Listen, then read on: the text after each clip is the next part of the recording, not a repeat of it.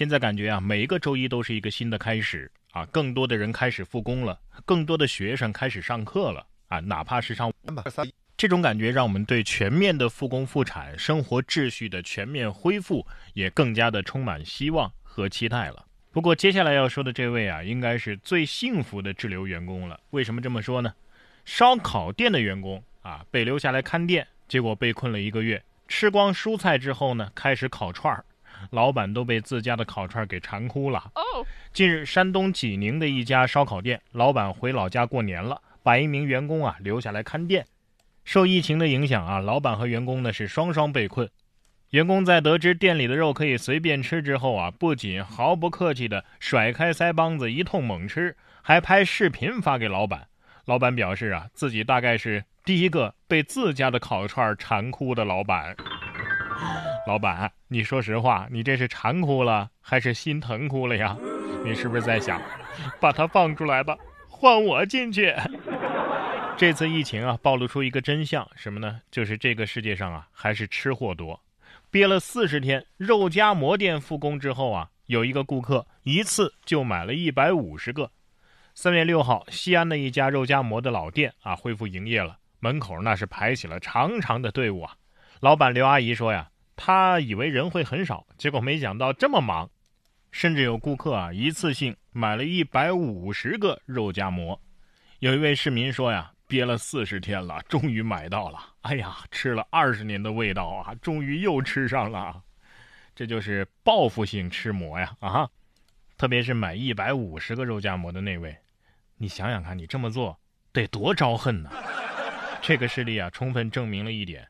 口罩是能管住嘴了，但是终究没有管住我们的胃啊！跟人一样，疫情期间啊，很多的猴子也没法好好吃东西了。你看，现在猴子是直接找路人讨食，结果呢，警察是连人带猴都给劝返了。最近，苏州上方山附近出现了十几只猴子，引得路人围观拍照，有人不戴口罩就投食啊！原来是疫情期间上方山闭园。没有游客给他们投食，猴子们只能是下山觅食。派出所啊已经安排巡逻，并且提醒群众，防止因为聚集产生安全隐患啊！各位，你们还是各回各家散了吧。猴子肯定没法理解啊！你们不来主动喂我也就算了，我我自己出来自力更生讨食吃，凭什么赶我呀？啊！要知道。啊啊！俺们猴王大圣去西天取经的时候，那也是一路讨饭过去的呀。物种平等，一视同仁嘛，是不是？大不了，你有没有口罩一个给我？说完这讨食吃的猴子，哎，接下来就有人骑白龙马了。同样是为了吃，东北大爷骑马帮老友采购米面，因为疫情期间啊，他不能出门，而我家院儿比较大。三月四号，黑龙江齐齐哈尔的一位大爷在大街上策马奔腾啊，结果被交警拦了下来。原来啊，大爷的老朋友因为疫情期间啊不能出小区购物，便让大爷骑马采购米和面给他送去。他说呀：“我退休了，养了匹马，我家院儿大。不过呢，他这么骑马呀，已经是违反了交通法了。”大爷被民警劝返。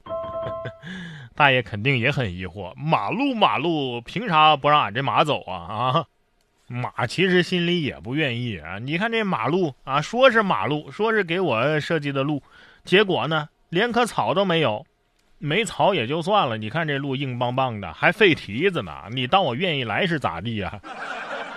东北人呢，就是这么魔性。说完东北大爷，咱们再来看看这位东北医生，凭一己之力带偏医院。腰系红绸教患者跳大秧歌。三月二号，在湖北武汉的一家方舱医院内，来自黑龙江齐齐哈尔，没错，就是那骑马大爷的正宗老乡啊！这位医生叫郝仁义，正带领患者跳东北秧歌呢。他们腰上啊都系着红绸子，扭起秧歌。郝仁义介绍说呀，啊，因为患者们日常娱乐比较少，而且东北秧歌简单易学，就想把这种有东北特色的舞蹈。教给大家，我说好医生，你这是早有准备啊，红绸子都带过来了是吧？回头这武汉人啊，估计要成中国舞王了。就算舞蹈学的不扎实，这东北话肯定也是说的溜溜的了。同样是在方舱医院里发生的故事啊，这位是方舱医院里的小朋友说他无聊了，哎，大人无聊了可以跳舞，这小孩无聊了，哎，医生也有办法。说武汉方舱医院内一位十岁的小朋友说好无聊啊，于是医护人员是火速安排布置作业。小朋友，你是否有很多问号？小朋友，你感受到来自医生沉甸甸的关爱了吗？全方位贴心护理，再也不怕跟不上学习。要知道，医生最擅长的就是对症开方啊！小朋友，让你见识一下。小朋友心里肯定在想：医生，你们的良心不会痛吗？我的意思是，可以给我来个平板电脑。小孩子学到了人生当中重要的一课：再无聊，也不要抱怨出声。下面这位男子啊，也是个人才。因为小区封闭，男子把头钻出围栏剪头发，围观者狂笑，这这简直可以载入史册了。湖北黄石的一个小区进行封闭管理，用围栏给围了起来。一男子呢，跪地将头伸出围栏底部的空隙之外。让围栏对面的一个男子啊给他理头发，这个视频啊在黄石的朋友圈内是迅速的走红。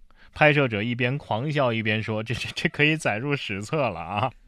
哎呀，这要是光看图片不看文字，还以为这哥们儿是头卡住了呢。网上你们都在说理不了发怎么办啊？把头寄过去，人家可是有实际行动了。同样有才的还有澳大利亚的这家报纸，嘿。印空白页当厕纸，缺厕纸吗？我这里可以给你急用哦。五号，澳大利亚达尔文的一家当地小报，为了解决卫生纸短缺的问题，给自家的报纸啊多印出了八页空白页，哎，给读者当紧急厕纸用。澳大利亚民众啊，近来因为疫情疯狂的抢购囤积卫生纸，各大超市货架上的厕纸啊都被抢购一空。打听一下，你你们这报纸的名字是不是叫月子啊？简直是神操作啊！不过这样报纸的销量也就跟着上来了。想出这个主意的人可以说是营销鬼才了，就是活的有点忒粗糙了吧？澳大利亚这边是看了咱的小品，昨天、今天、明天，而俄罗斯这边更硬核，估计是看的咱的《还珠格格》。说贪官被捕时啊，试图吃掉证据，结果被噎住了。一名俄罗斯官员收受贿赂被逮捕，在调查人员搜索期间啊，该官员抓起一张纸，并且开始咀嚼它，但是因为太硬而被噎住。可是调查人员呢，并没有干涉官员的进食，甚至在他噎住之后，还拍了拍他的背。